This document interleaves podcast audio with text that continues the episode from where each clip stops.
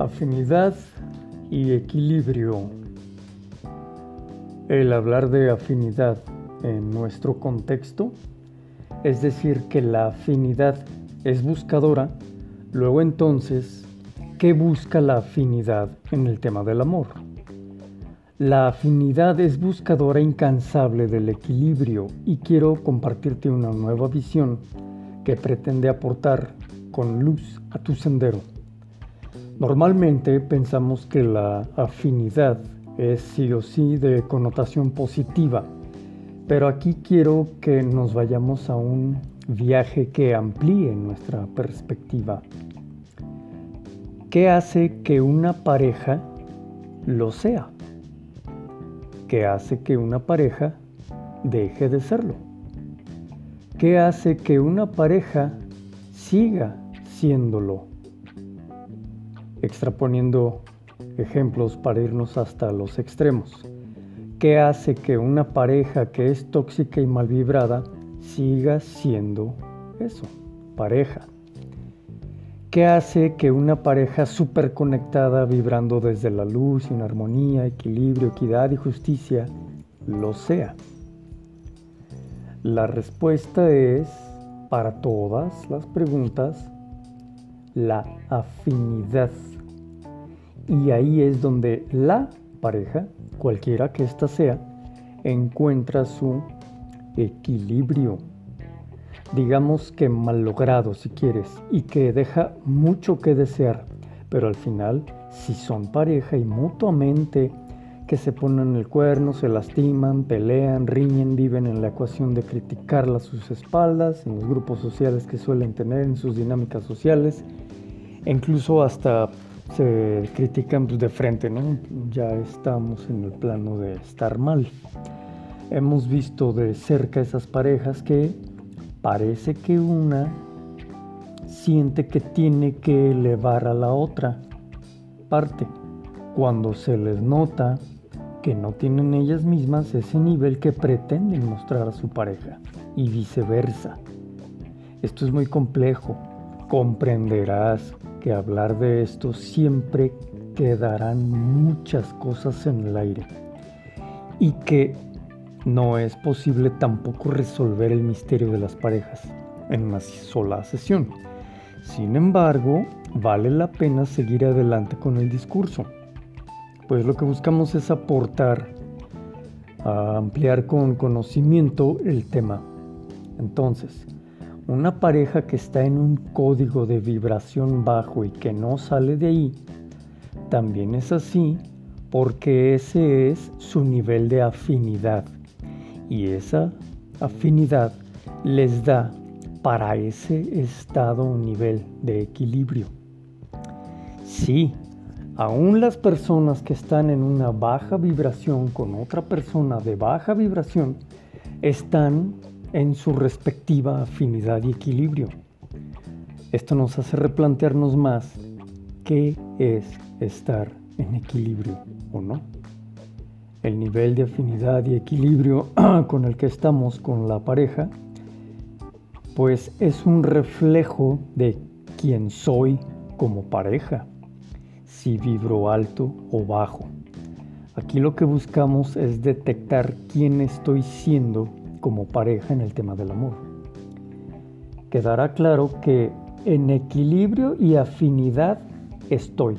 Esa no es la cuestión.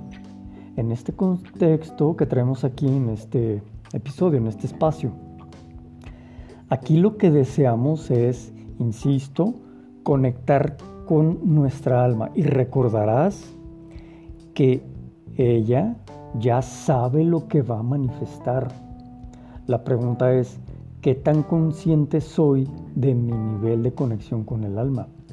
Pero también qué tan consciente soy de mi nivel de afinidad y equilibrio en el amor. Para esto hay que autoobservar el sistema de creencias que tenemos. Ese que se puede detectar sin asomo de duda a través de nuestras acciones. ¿Y sabes por qué? Porque en lo que hacemos se revela lo que somos. En lo que haces se asoma lo que eres. Vamos a tomar la balanza cuaternaria como base para partir de allí.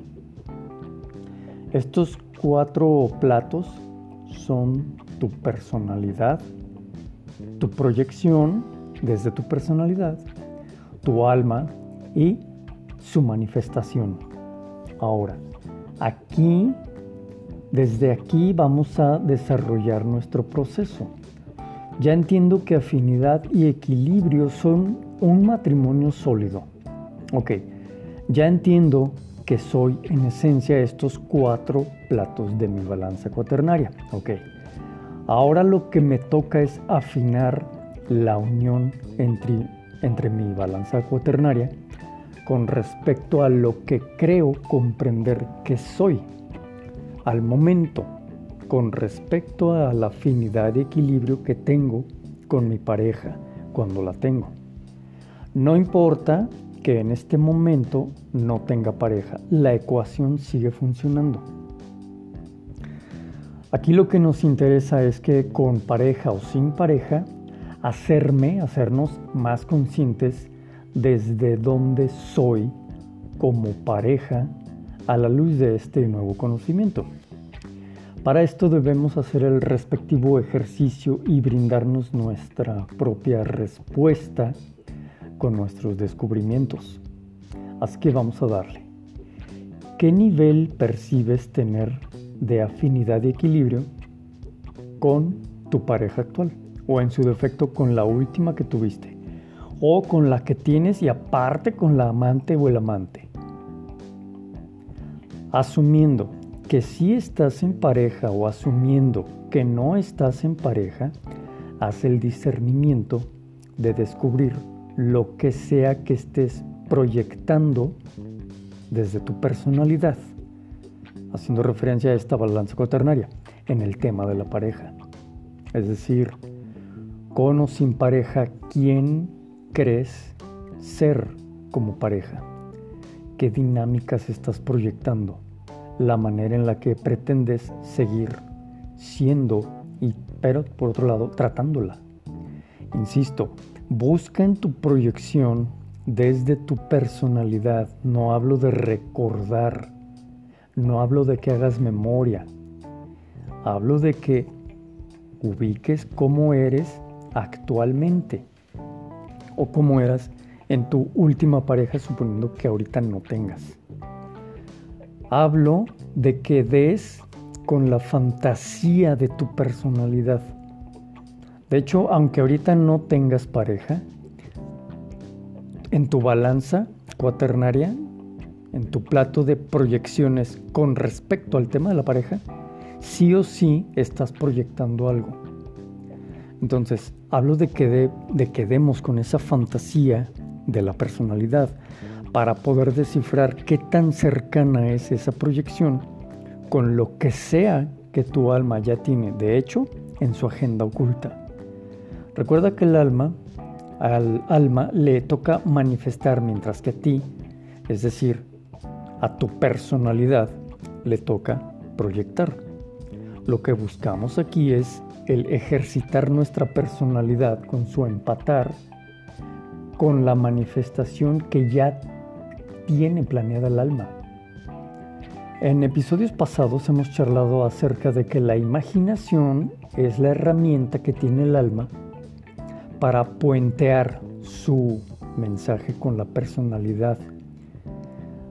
Haz de cuenta que es esta facultad de imaginar, cuando de verdad nos ponemos a meditar, interiorizar, dar con nuestro centro, y surge esta, imaginación, la que es muy desde el fondo del corazón. Esta es como una especie del mensaje que viene del alma diciéndote, mira, esto es lo que buscamos manifestar. Ella te dice buscamos porque te hace parte de su ser. Y que en realidad tú eres esa alma, no más que al vernos desde solo la personalidad, nos disasociamos de ser ese gran ser que somos, ¿no? Bueno, entonces regreso. En episodios pasados hemos charlado acerca de que la imaginación es la herramienta que el alma tiene para puentear su mensaje con la personalidad, contigo. Por eso es que las personas que utilizan de manera muy consciente su imaginación logran ser mejores manifestadores, porque ya se van al pulso del alma. No es que sean buenos manifestando sus proyecciones como tal, o sea, no, es que sean muy buenos siendo egoicos y tener proyecciones y que se les den las cosas así. Más bien, y esto es lo que quiero que busques integrarlo en tu corazón, se hacen buenos en alinear esta herramienta del ego que sirve a la personalidad, se hacen buenos en alinear su voluntad desde su personalidad con la voluntad del alma.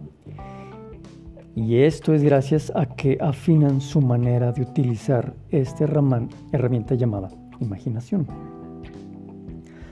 Regreso al punto, debes aprender a imaginar como modelo de afinación de tus proyecciones, de tu personalidad, para acercarte de la manera más transparente con el pulso del alma. No sabes qué es ese pulso del alma, pero sí sabes que en la medida que imagines con mayor profundidad, disciplina, claridad, resolución, sí vas a avanzar en tu sendero.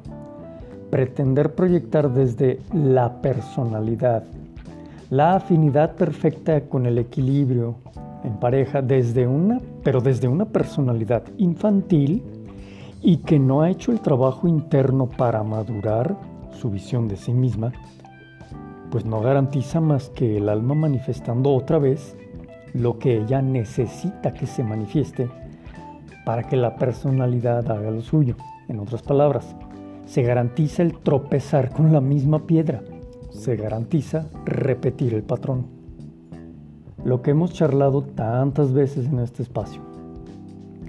¿Y qué es entonces que la personalidad haga lo suyo? Suponiendo, si el alma nos está preguntando, bueno, es que necesito que tú hagas lo tuyo, yo alma te digo a ti personalidad, necesito que hagas lo tuyo. ¿Qué es eso? Ah, bueno, es afinarse, refinarse, madurar, evolucionar. Y para esto es que elaboramos aquí en Pluma de Fénix, un sendero para el alma, para alinear la voluntad y proyección de la personalidad al pulso del alma. Y que nuestra manifestación, ahora sí, sea más precisa, sin tanto, digamos, separación entre lo errático de la proyección no madurada de esta personalidad a que sea una manifestación desde una proyección más cercana al pulso del alma.